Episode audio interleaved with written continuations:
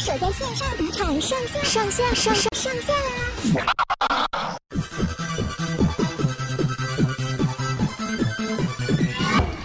收听这一集的东京热吗？我是杨咩咩。相信现在呢，呃，疫情当下，很多人可能就是跟杨咩咩一样，常常就是在家里自炊啊，煮到已经不知道下一餐到底要煮什么了。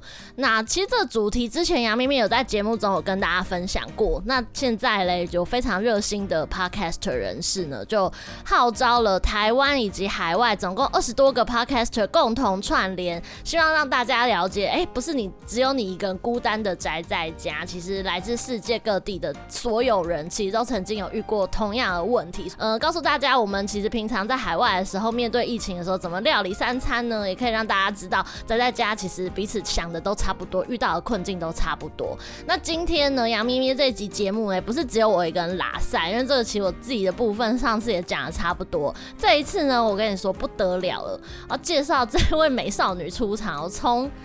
哎呦，年纪就先不要说，但是我们已经认识超过十年的超级无敌好朋友，而且他也是东京热麻的忠实铁粉，他就是人称入得了厨房、出得了厅堂的贤惠美少女卡洛琳。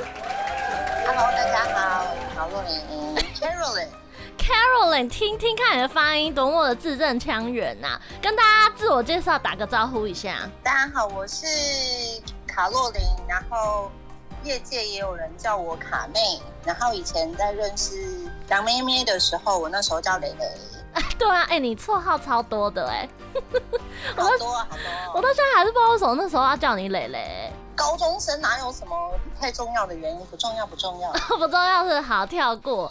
那今天之所以会邀请卡洛琳来上节目一起聊嘞，就是因为她过去呃大学的时候求学背景其实是对于营养啊、摄取什么方面非常的琢磨，简直就是可以说是专家。然后有一阵子看她的 IG 或者看她脸书，她就是非常的疯狂，就是会做出一堆那种你一定要去异国餐厅才有办法吃得到的那种料理，就是会用一堆。很异国的香料，然后变出一些很猛的菜，像上次去他家就有吃那什么西班牙海鲜饭、海鲜炖饭。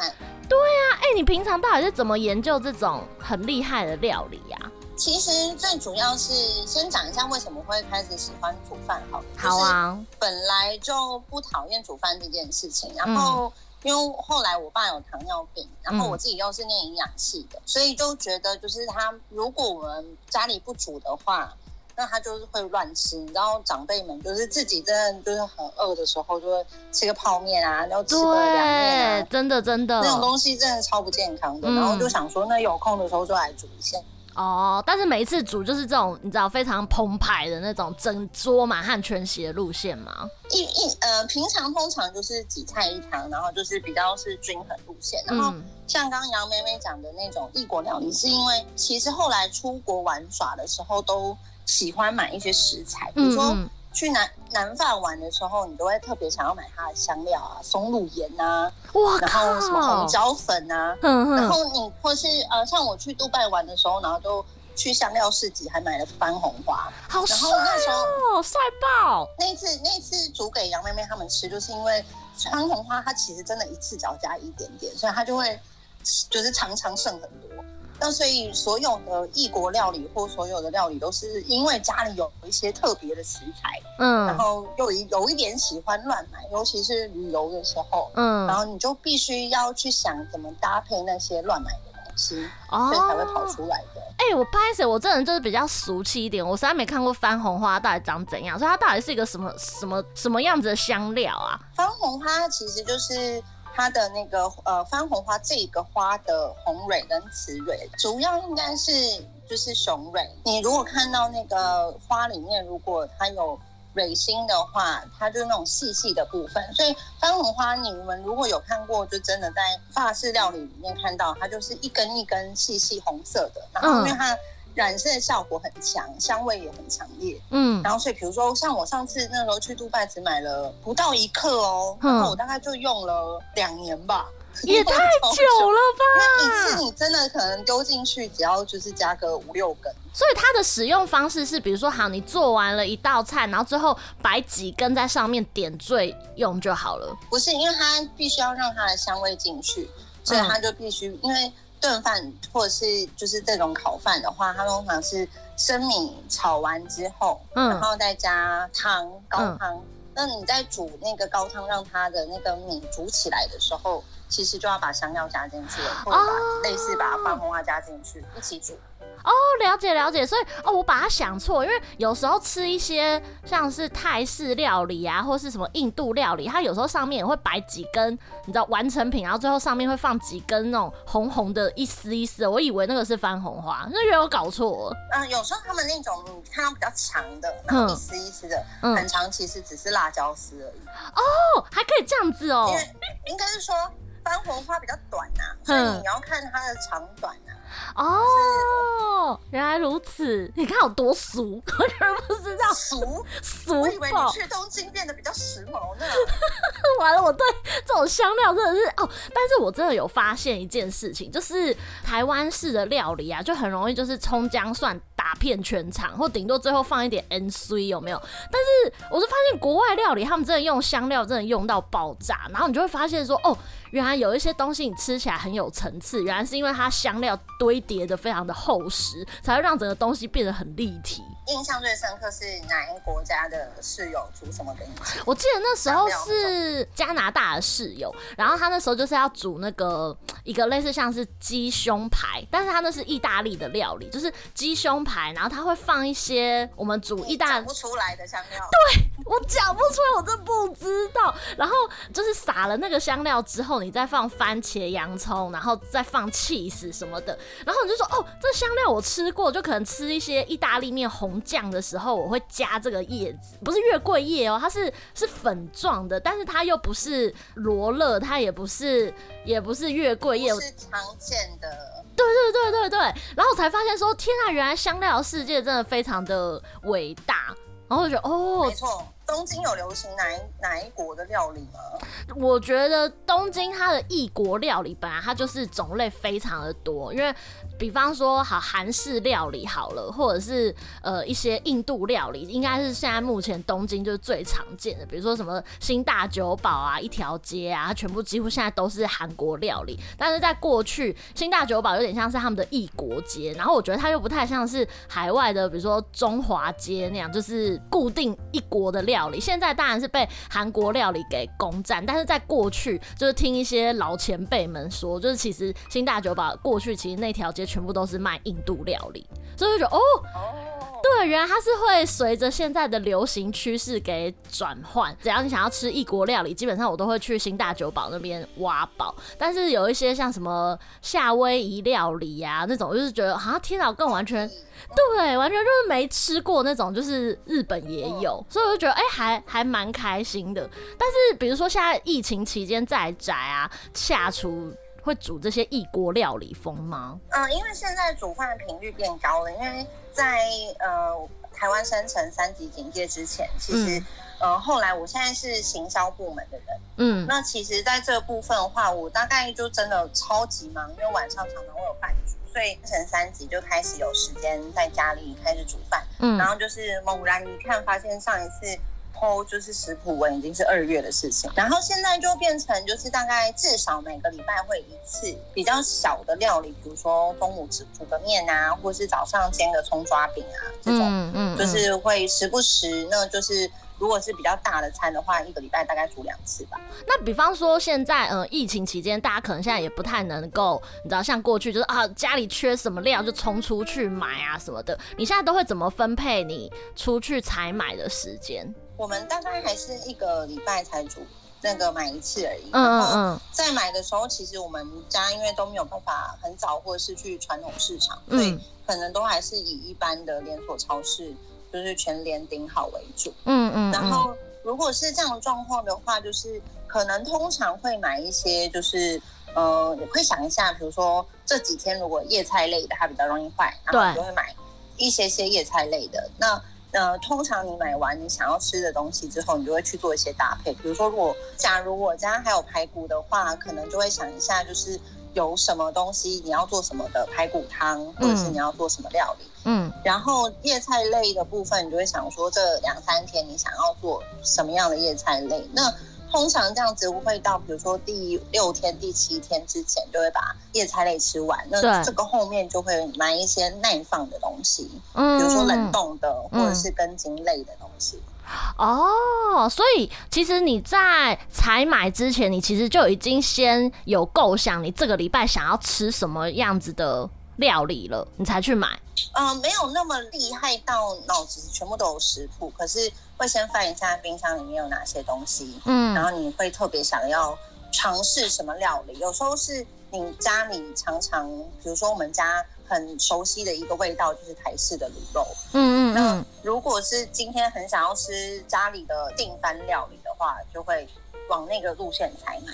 那有时候以前是像讲到那个调味料，或者是。网络上突然看到某一个同事朋友，嗯，做了哪一个我自己很想要试试看的，嗯，那你就会往那个方向采买。那如果假设你今天你想尝试的那个是比较西式的，嗯，那你就会想说，那你要搭配这个西式的要做哪些东西，都会完全不一样。哦，了解了解。那所以说你现在每一个礼拜啊，好，比如说你说要煮一个主要的主食嘛，那个主食就没有限定说非得要中式或西式，那那些你会时不时会去研究。有新的菜单吗？还是基本上有有可能那一阵子可能就那几道在那边轮流？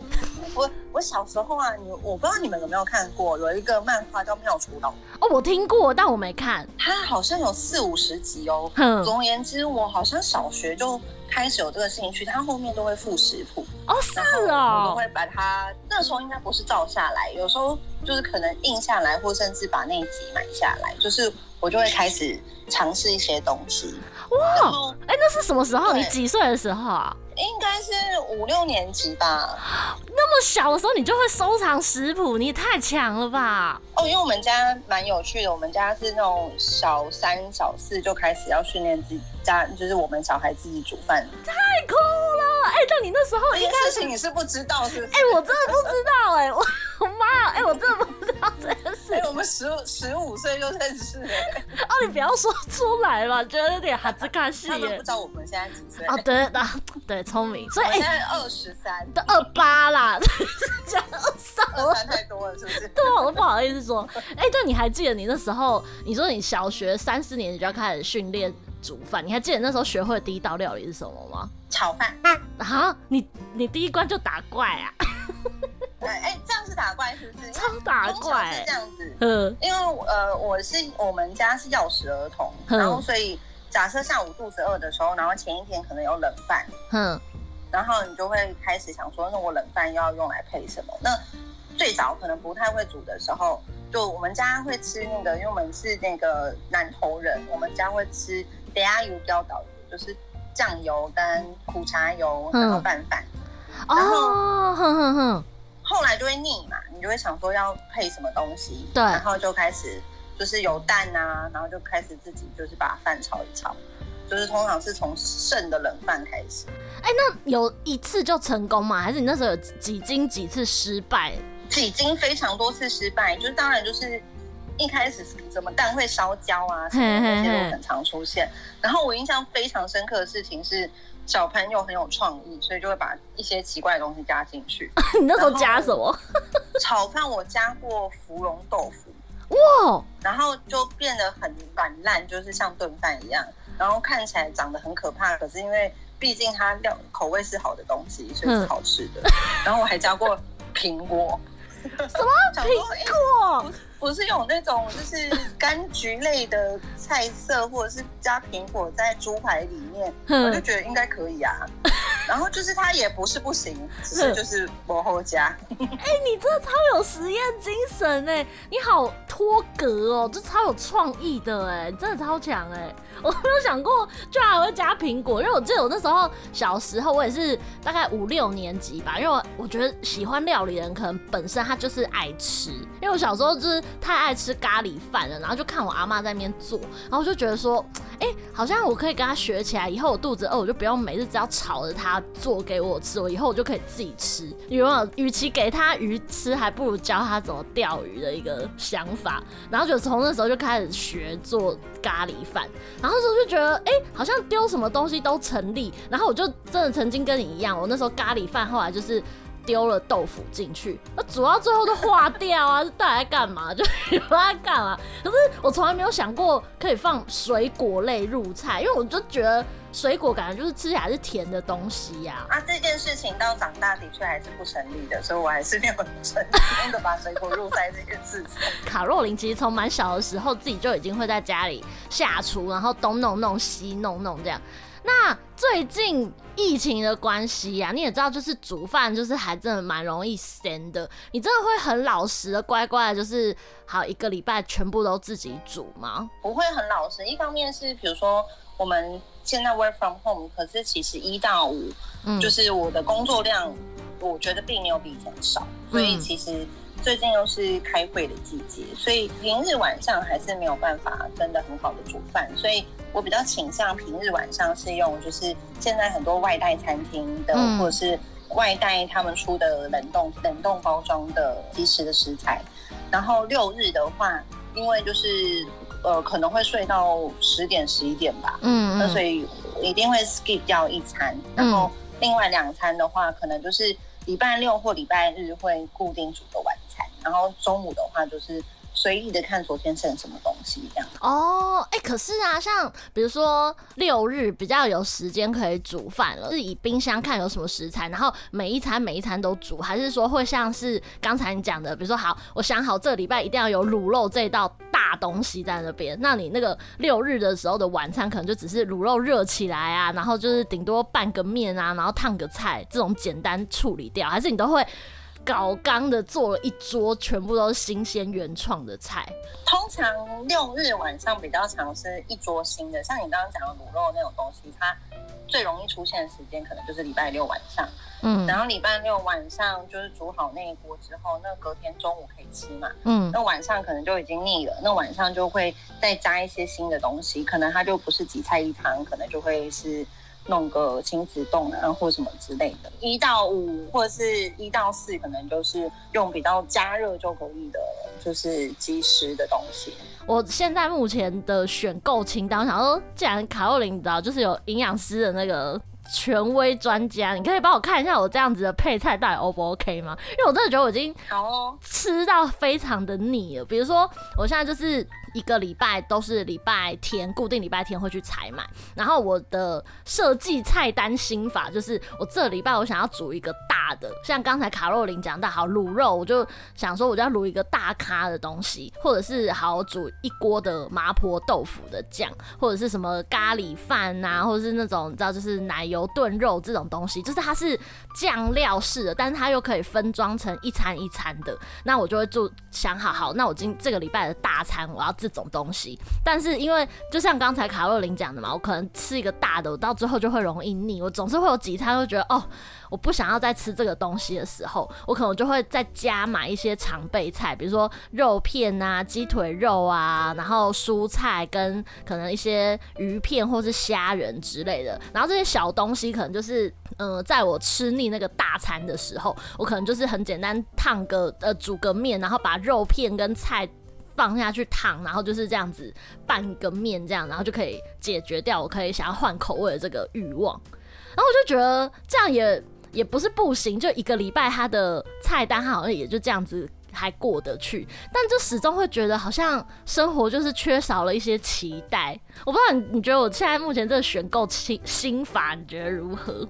我有一个问题跟一个建议。好，我先讲建议好了。我觉得。就是你讲的这个，应该是大部分，尤其是我们在家里人数少，像如果只有一个人，或者是只有跟室友的话，常常见的情形。嗯，然后一个建议是说，比如说，假设你今天是，我们就拿红酒炖牛肉当例子好了。好，就是呃，一开始如果想要煮一个大的，你其实就是你在就是呃那个通常会是一个炖煮的东西。对对对。那你那个炖煮的东西，你可能在一开始可能加好。它的就是 base，就是这锅汤的酱料的 base 之后，嗯，你其实可以先分一半出来，因为通常你在已经加牛肉之后，它就会进入到完全是其中一个味道，嗯，然后你就会觉得你这个礼拜都在吃一样的东西。所以假设它在形成成完成品之前，嗯。的半成品，那些可以先弄一半出来，那这一剩下的，比如说高汤之类的东西，嗯，它就比较有办法去做变化。举例来说，我上个礼拜收到了一半颗大南瓜，然后那个超级有一点困扰，而且就是我爸又不喜欢吃南瓜这样，嗯，可是就必须要把它用完嘛。那所以我的做法是就是。因为我们不喜欢直接吃它本人，所以就会做一些就是以酱汁的方式去做。嗯，所以就是打完南瓜泥之后，我就分成就是两等份，一部分做咸的，一部分做甜的。嗯，然后咸的部分就先弄个就是那个南瓜浓汤的 base。嗯，然后因为加完鲜奶油之后，可能就是再分成两边，就是咸的部分。嗯，然后甜的部分的话，就做个就是早餐的吐司抹酱这样子。好强哦！怎么做抹酱啊？这也太厉害了吧！哦，所有东西你只要看那个 Google，全部都会告诉你。但，不是，可是我跟你说，我跟你说，卡洛琳，重点是在于一般人的想象，可能拿到南瓜的时候，就只会觉得 OK 好，顶多就是切块，然后煮成汤，或者是好像你刚才说的比较搞刚一点做的南瓜浓汤，谁会想到它能够变形成为南瓜抹酱啊？就是哦，如果你拿到一个不熟悉的食食材，比如说。现在很多人买那个蔬菜箱，它寄来有时候是你不熟悉的东西，对、嗯，那你就直接上去查说，就是这个东西的料理，南瓜料料理，然后就看一下大家怎么做。哦、好像你刚才说好，那另外一半就会把它弄成南瓜抹酱，就它可能是甜的口味。对，然后嗯，就是南瓜浓汤，可能只喝了两餐就腻了。对，那剩下的部分就是你可能比如说可以稍微把它冷冻起来，然后过个几天你再拿出来。那这样拿出来之后，它就比如说你加意大利面，或你加就是炖饭进去，嗯、其实它又会是另外一种不一样的东西。哦、所以就是其实可以在煮一大锅的时候，先把它分成就是两三等份，嗯、然后先想好就是之后可以变化成什么样子，这样不然真的好容易腻哦。哦天啊，哎、欸，我觉得。你这你这个方法真的很厉害耶！就是我完全没有想过说，在我很努力的完成一个大锅的东西之前，其实它在某些步骤，它其实就可以慢慢的，你知道，就是好，先二分之一分掉，然后再二分之一分掉，然后就是它让它保留在那个最原型的状态的时候，可以多加利用。但是那个相对就变成说，就是可能在接触这个食材之前，可能你就是要先。呃，采买前就要先查好，对对对对对，不然就是完全会被限制对一道料理的想象哎。比如说最容易讲的就是咖喱嘛，你的咖喱永远可能就是那一招。对。可是有没有想过，其实你可以先分一小块出来，你可以自己家如果真的有时间的话，可以试试看咖喱面包啊。咖喱炒面啊，嗯、这种东西，这让我想到大豆田啊，有一部日剧。我刚刚也是 一直想到咖喱面包，贯穿了整整个。也对，哦，原来如此，所以对啊，就是同样的食材，但是我我就会觉得说，很多人会觉得啊，反正煮完之后也就那样，然后把自己弄得满身大汗，然后有时候甚至煮完之后根本就也不想要吃了。我觉得自吹真的很容易也会陷入这个。绝境哎、欸，所有东西都要花时间的，就像大豆田，他煮了太大一锅咖喱之后，他就写了一个礼拜的菜单了。对啊，他真的很用心哎！我说看到那那一段的时候，我真的是心有戚戚焉。我说啊，对我也常常会这样，然后有时候真的吃到不行，然后就觉得啊，我就先冰着，然后我就自己出去买外食。我就哎、欸，不对啊，不是说好要自己自己煮吗？然后真的常常吃到最后就真的很腻。有一个说一个见一个一个问题。然后那个问题就是，东京难道不会有很多？因为所有餐厅他要想办法生存，嗯，所以他都会开始做很多，就是外带、呃、外送就算了，就是冷冻的包。嗯、像我这两天研究到，就是像台湾，就是前一阵子非常风行，就是。非常秘境的私厨，比如说屏东的，嗯，某一个山上的私厨，嗯、然后比如说台东长滨乡，嗯，然后那个就是很难定，然后你平常根本不会去的私厨，嗯，他为了要活下来，他做了好多就是冷冻外带哦，所以其实可以买的东西很多。嗯、了解，但这就是等于像是呃往外寻求帮助了，自己煮的话，真的已经遇到界限的时候，你就你就不要再。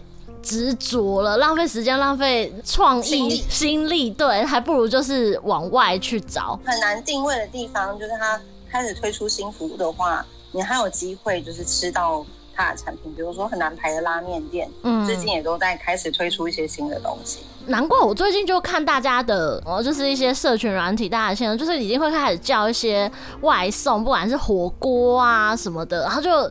在家里那个汤头就可能就送直接送来，然后你就那些量直接丢下去。然后所以，哎、欸，你现在也是有开始在找一些还蛮好吃的这种外送吗？呃，外送的部分就会觉得，如果就是有一些特别还是要庆庆祝的地方，像前几天就是我男朋友生日嘛，然后你就觉得，哎呀。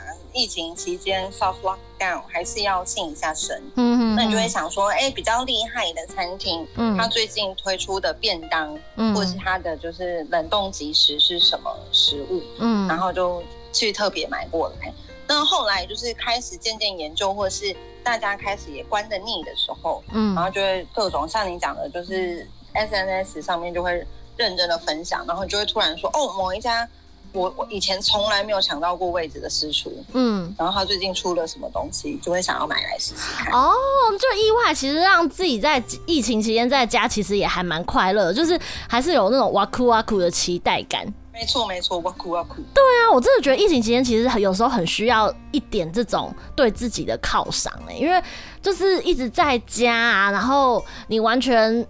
经历什么的，你完全无处可以宣泄的时候，真的只剩下三餐值得期待了。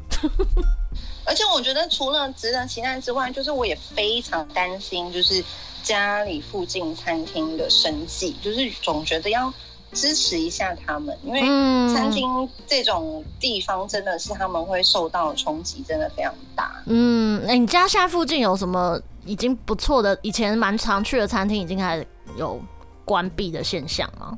目前是还好，那只是原本可能就是呃，因为那个三级警戒是慢慢说延长两个礼拜，两个礼拜嘛。嗯，嗯原本可能他们收到五月底的，嗯，然后到六月他们就开始觉得哦，不能再这样休息下去了，他们就真的开始推出一些东西。那我这一次很大的心得就是，餐厅也是一样，所有人都是一样，就是真的你机会真的是要。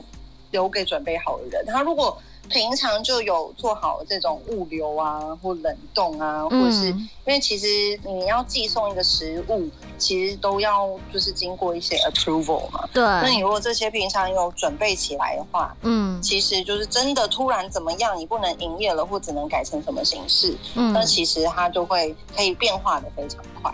但这也是最近。不管是日本或是台湾吧，我觉得日本那时候去年在疫情刚开始的时候，其实餐厅啊，或者是外带的一些 APP 什么的，其实我觉得他们的反应都还蛮快的。所以其实那时候就真的是呃有标榜很多，像刚才卡洛琳讲的一些拉面名店什么，他就是你知道以前的职人们可能会很坚持嘛，会觉得你拉面什么怎么可以外带，外带就会影响到它的口感。但是现在他们就是已经有办法研发到一些呃，比如。说可能真空加密啊等等的方式，保证送到你家里的时候，那个面条还是真的是生软的状态。然后你只要只要轻松的，就是加热一下煮过之后，然后把它拼凑在一起，就会像在店里吃到的一样。甚至就是还有标榜是直接一整碗拉面，直接连碗哦送到你家，然后你吃完，然后店员再把那碗收走。我觉得哦，这种超超棒的，对啊，这种真的超级 K 笑的。所以我就觉得也对，就是像你说的，有一些。些店家他们在第一线，可能受到疫情的影响，他们正在努力奋斗的时候，我们有时候不管是犒赏自己也好，或是逢年过节需要庆祝的时候，其实也能够想办法帮助他们一下。而且真的像你讲的，要有小名目。假设你今天是跟室友，你就是今天晚上就说我可以某一个餐厅的 base，然后来做一个什么什么之夜，然后加上看什么片子，嗯，你就会觉得你的。防疫生活里面还有一些可以期待的部分。对，真的想办法把生活过得比较有趣一点点。有时候甚至买食材的时候，当然就是去那个传统市场可能会有点太拥挤。嗯、最近都在抢炒炒，就是市场很可怕。对。可是有时候就会觉得，那我要分配一些采买的东西在比较小的私人店家，就是连锁连锁的店，它还是有办法想办法。活下来，对，就是那种独立经营的，都真的好想要帮他们加油。嗯，真的真的，而且就这种东西真的就是马拉松，所以你如果一开始太认真，嗯、呃，吃餐餐都煮，那其实真的很容易精疲力尽。所以就是真的还是要放长远一点。你很多东西如果都可以买个，就是只花一半的 effort 的话，你才能走得很长远啊。真的哎，所以嗯，除了我们刚才讲这种你知道老老实实的三餐之外，你知道身现在身心健康非常重要。你偶尔会吃一些什么样子的罪恶食物来调节一下身心吗？罪恶食物，因为我本身其实不是喜欢吃 fast food 的人，嗯嗯，然后所以。在那个这个期间最长就就是跑去买的垃圾食物，就是为了 BTS 套餐跑去买麦当劳。喂，哎、欸，我跟你说，我真的非常的傻眼哎！现在是怎样？全世界台湾人都在都在迷这个 BTS 套餐，是不是？每个人都疯狂给我晒。不是台湾人哦，不是只有台湾人、哦。还有哪边？就之前不是说什么印尼那边，因为就是外送员去排队，然后就是怎么又造成防疫破口，超妙的。哎、欸，所以这 BTS 套餐它不是只有台湾哦？那为什么日本没有啊？好气哦！我觉得好像是不同波哦，然后我们好像是第一波，然后日本之后一定也会有，不可能没有。哎、欸，所以我最近出了精选集，所以他一定会搭着这个。势头，不要在那边给我偷偷帮 BTS 宣传，在那置入，在我的本命还沙拉西，不要这样。阿喜退了啦，算了啦，可以啦，你可以移情别恋一下啦。哎、欸，我有一个疑问哎、欸，所以 BTS 套餐里面的肯琼酱到底吃起来是什么味道？它就是一个火辣的黄芥末酱这样。然后，因为其实我们从他们推出之后，其实我们从来也没有真的吃过所谓就是啃穷这个。对呀、啊，哎，你以前你知道这个酱吗？Never, never 不知道，所以也不知道它真的跟那个香料吃起来味道是不是一样，就觉得好像是偏辣，然后带一点点甜味的黄黄芥末酱。所以它是呃蜂蜜芥末的辣版，还是它是黄芥末酱的辣版？应该是蜂蜜芥末的辣版。哦，所以它还是带一点微甜就对了，微甜微甜。然后其实后来去买就觉得其实也颇瞎，它除了那两个酱之外，它就只有盒子跟杯子上面的差别而已。然后我是也是不知道为什么大家就是要很疯狂啦，然后就是纸袋在网络上卖这件事情也太疯了，又没有发他们的照片。哇，你说紫色的纸袋吗？对啊，就是你的纸袋好像上虾皮卖，可能有人就是开一个。什么三十几块到两百多块都有人在卖，可是当然我不知道成有没有成交啦。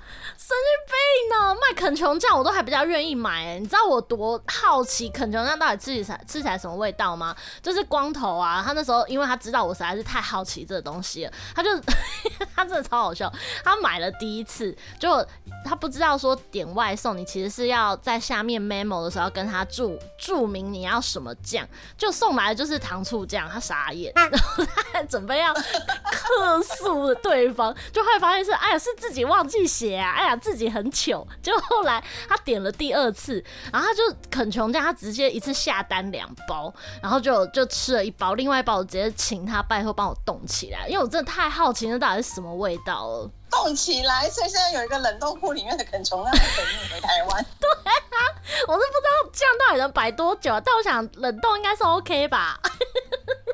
我我我希望日本之后就会开卖，不要紧张。真的，真的实在太好奇了。所以你看吧，现在大家真的宅在家吃东西变得非常重要。光是一个 BTS 在这个时间点有没有正确的 timing，只要出了一款套餐，全世界就是疯狂起来追着买。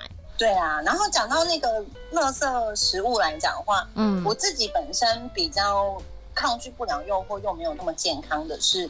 就是像面包类的东西哦，面包哦，对，因为其实其实就是面包店之类的，他们其实有时候也会出一些新商品嘛，嗯，然后比如说就是呃特别的可颂啊或什么的，然后有时候经过面包店们，其实像这种本来就是可以买出去吃的，他们受到的影响是相对少一点，那可是就是可以在特定的时候，你的早餐或什么就买一些自己。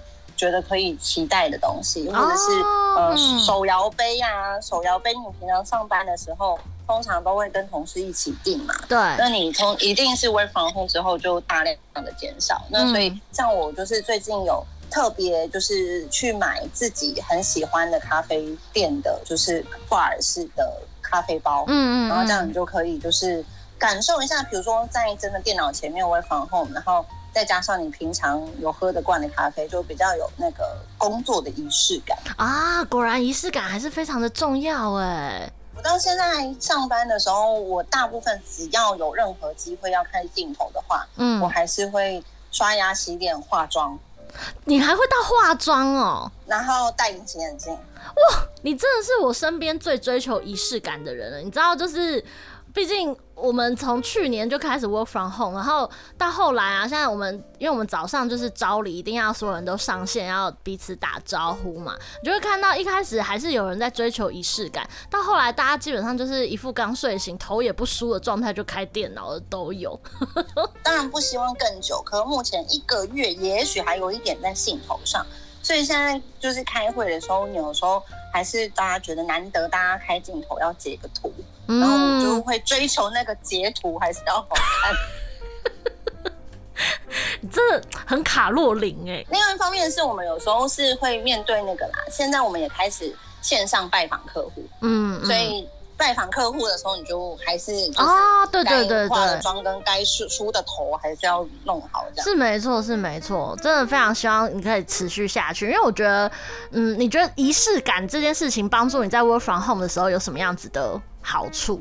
就是在家里工作最大的问题就是你很难切换那个心情上的 mode，就是早上要开始好，就是提起干劲，然后开始做该做的事情，嗯嗯，那所以你。就是做完那个所谓仪式感，就是刷牙洗脸完戴上隐形眼镜，你还是会觉得就是啊，那我就是这个做完就不能就只是待在那边划手机，就觉得好，我有一个开机感这样哦。然后嗯，也是一样，就是关机这件事情，因为在家里工作人一定也常常会遇到一个困扰，就是。你反而好像你上班的时间变多了，因为你随时都在加班。对对对。那所以你你卸了妆，然后洗完澡，其实这个也还是真正把自己关机的一个方法。嗯，了解了解。虽然说会觉得我都在家了，干嘛要专程去化妆，去把自己打扮的好好？但其实那相对也是帮助自己一个养成一个惯性，就是告诉自己说，OK，你的心理状态从卸妆的这一刻开始，你就是离开工作的模式了，你可以真正好好的休息了。其实公司自己也有做一些有趣的调查，就是大家最困扰的事情是什么？嗯，那就是。第一二名通常最常见的就是家里有小孩的人，其实要跟小孩朝夕相处，真的是非常想要杀人，真的最常见的一个原因。嗯，那后面前也是前几名的原因，如如果像我们没有小孩的，比较常遇到的就是那种开机关机的状态，你反而觉得自己很心力交瘁这样子，嗯，所以真的要让自己有一个 switch on 跟 off 的感觉。没错，没错，但是，嗯、这样子的仪式感之外啊，你们现在公司会不会举办一些比较轻松的，比如说啊，请服务委会啊，想一些线上活动啊，大家还放呢，有点像是下午茶的这种小活动。嗯、有的，嗯、一方面是这边先讲一下，就是因为我的产业是养狗场，然后。我们身边的同行都是一些外商药厂的人，嗯嗯，那相对本来福利就算是他们很重视的一件事情。那最早之前是几乎每一家公司都有呃一些防疫的补助或者防疫包，有很多一些公司可能会。寄就是粮食啊，然后面条或是居家运动的弹力带哦，很不错哎。我们公司跟其他一些公司是因为你在家里工作，通常很多人要升级很多东西，比如说荧幕，家里没荧幕，你只能用笔电，嗯、或者是你家里根本就没有 WiFi，嗯，然后或者是。就是有一些人是意志，就是家里很小的，可能都只能坐在地上上班。嗯，那这种他就会给一定金额的补助，让你去采购一些设备。天啊，你们公司也太佛系了吧！而且你们公司现在是有呃，怎么讲？当初疫情一爆发之后，是立刻无痛转换成 work from home 吗？还是有经过一些挣扎跟开会讨论等等？呃，像我们公司其实相对去年。呃，那时候刚开始的时候，已经算是比较慢才开始执行，因为比如说有一些公司就立刻无条件 work from home，嗯，然后有一些公司是先开始分流，那我们是属于比较先分流的那种。嗯、那我们知道有一些公司是立刻 work from home，所以有人已经 work from home 一年了。然后如果讲无痛的话，我觉得一方面是 digital 工具平常就是在组织健全或 IT 比较健全的。公司里面，嗯，本来这种开会就比较没有什么太大困扰。嗯，没错，没错，嗯嗯。那拜访客户的话，因为以前可能就还是常常去医院找他们，或者去聚餐，嗯。那可是现在的方式，你也要让客户习惯，就是我跟你拜访的时候是在线上这样子。嗯，没错，这大家都可能都要从头适应啦。所以像刚才你讲到的说，那种公司会补助你的硬体升级，不管是办公桌椅啦、WiFi 啦，或者甚至现在天气热，有没有在家可能冷气费的补助等等，这些是实报实销吗？没有没有，几乎都只是给你一定的定额，你要用来做，比如说假设是一万块、一万五。之类的，然后就是自己看，也也是有人什么都不升级啊，就是现赚的概念。Oh. 可是通常久了，一定会想要买个东西来升级。真的，我真的觉得 work from home 之后，家里的那个桌椅尤其需要，因为你可能一坐下来就是八到九个小时了，这真的不能开玩笑。对。然后就是最近大家就很流行买一些，比如说电脑的升降的台，嗯、就桌上你可以摆一个放笔电升降台，然后更厉害的人就会买升降桌。然后你刚刚讲到那个就是活动的部分的话，就是我们公司或是其实我相对业界的公司都蛮鼓励大家运动的。那这个也可以题外话一下，就是以前就是呃买教练课或健身房，你晚上局太多，加班很多，应酬，嗯然后你就是一个月可能就去个三四次，对对。然后现在在家反而就觉得天哪，我就一直吃得好胖。然后反而现在就是跟着线上一起运动的频率，一个礼拜可以到三四次哦，真的假的？所以你现在在家里一个礼拜有到三四天，就对了。有有有。然后所以像我们公司前两天就有请那个瑜伽老师，然后线上大家一起。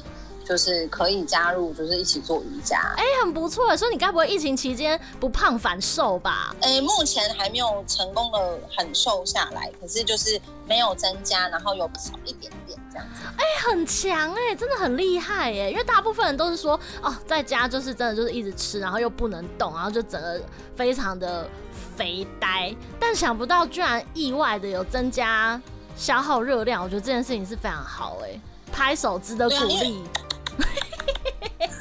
因为 因为我们是那种喜欢聚餐的个性的人，嗯嗯，所以其实就是如果在一般的时间里面，真的就是你几乎每个礼拜至少都有一团朋友的约，真的，所以就是对啊，所以所以这个部分的话，现在反而钱省下来了吧，对不对？哎、欸，大部分是省下来，然后可是最近因为开始像前面回到刚刚讲的，比如说厉害的餐厅，嗯嗯，或者是。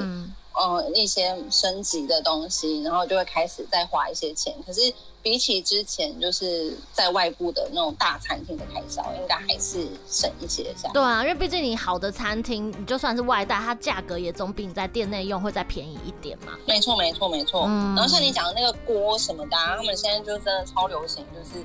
什么食材就是买一送一，或者是打个八折以下。哦，所以现在厉厉害的餐厅，你连外带都预约不到不到哎、欸，真的有一些 真假的的店，呃，那个之前最早那个二楼、嗯、就是连锁店的那个二楼，嗯，然后它是最早推出就是外带全部有五折的，厉害到应该到上礼拜都有人讲说要早上什么七点起来预约什么的。外带哦！天哪，你是说那家美式餐厅二楼吗？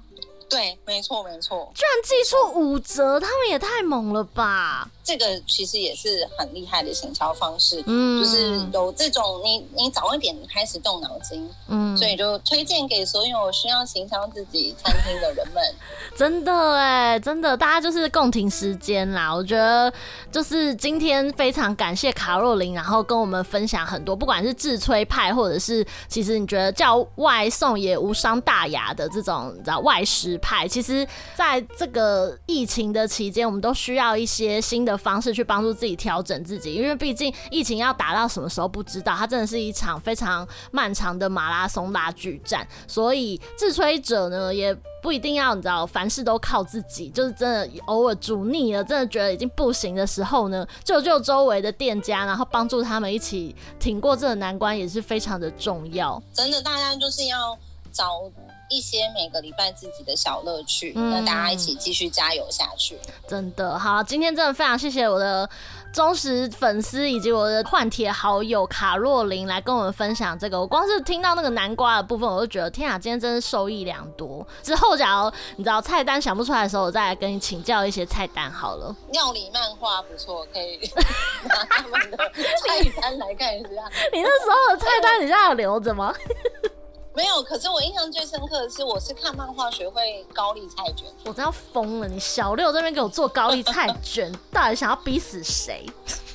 然后还有那个那个 Moco's Kitchen。出水茂湖到那个 kitchen，我也学他做那个什么高丽菜锅，就是反正他也会常常就是有一些很厉害的料理。我最近有看到是，他们一起做。对，我最近有看到就是我的同事他们在煮白菜锅，就是呃白菜你一片一片剖下来之后，然后在上面铺肉片，然后你再把它切成三段，然后把它摆满整个锅子，就仿佛那个锅子这样盛开的玫瑰花。花对，哎、欸，那个真的超级简单。出水茂湖道教我的。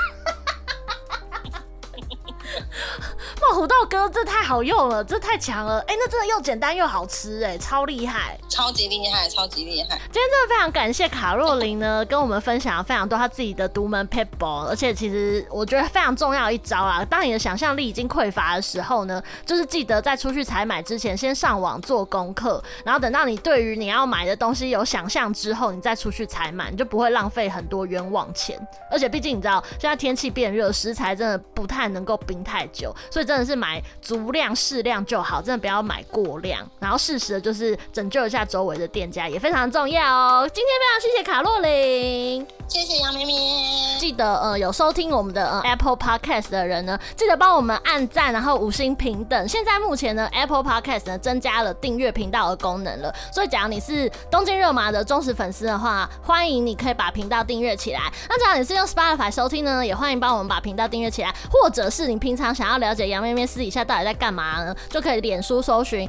杨咩咩的 On Air Channel，或者是在 IG 呢搜寻东京热吗，就我们的外边为大家服务哦。卡路琳跟听众朋友们说声拜拜，拜拜。